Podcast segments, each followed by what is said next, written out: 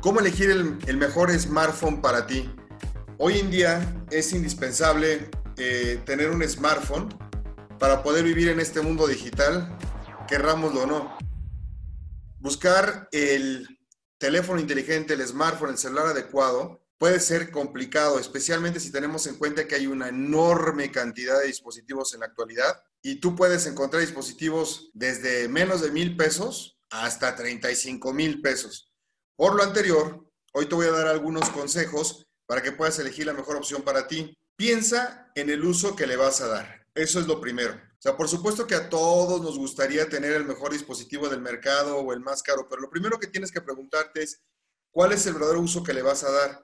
Si solamente lo usas para estar utilizando, eh, perdón, para estar consultando tus redes sociales, WhatsApp, música, la verdad es que no necesitas que sea una oficina móvil. O, no eres un creador de contenido digital. Entonces, dependiendo eh, tus necesidades, tus actividades, es el tipo de dispositivo que debes de tener en mente. No necesariamente el dispositivo más caro es el mejor para tus necesidades.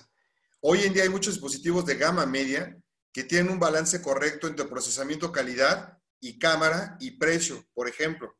Segundo, el tamaño de la pantalla. Eh, este es un aspecto muy importante al momento de comprar tu smartphone.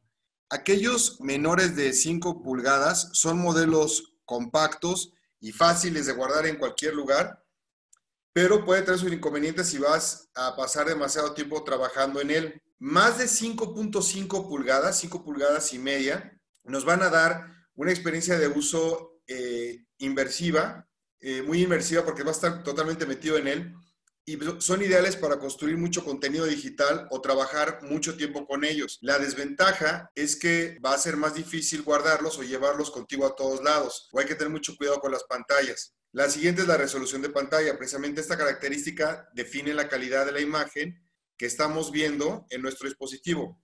Van desde los dispositivos de alta definición, pasando por Full High Definition, Full High Definition Plus y 4K. Estas resoluciones son las de mayor calidad que nos podemos encontrar en la actualidad. Si eres un usuario ocasional de contenido digital en tu smartphone, no te recomiendo que inviertas en un dispositivo de alta definición. Pero si eres un fanático de los videojuegos o los videos o estás produciendo contenido, sí vale la pena que consigas eh, un equipo con una pantalla 4K. La batería. Lo ideal sería tener una batería de mínimo 3 miliamperes que nos permita utilizar el dispositivo a lo largo del día sin necesidad de recarga.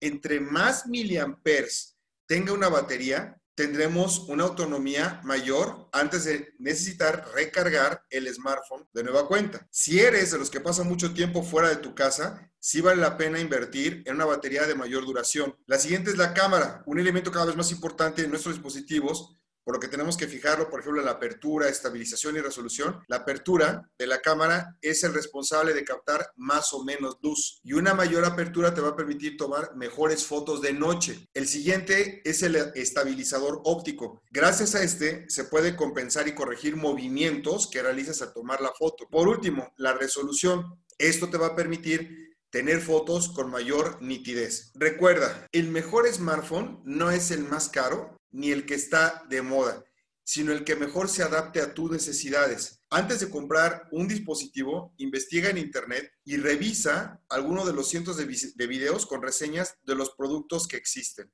Nos escuchamos la próxima semana.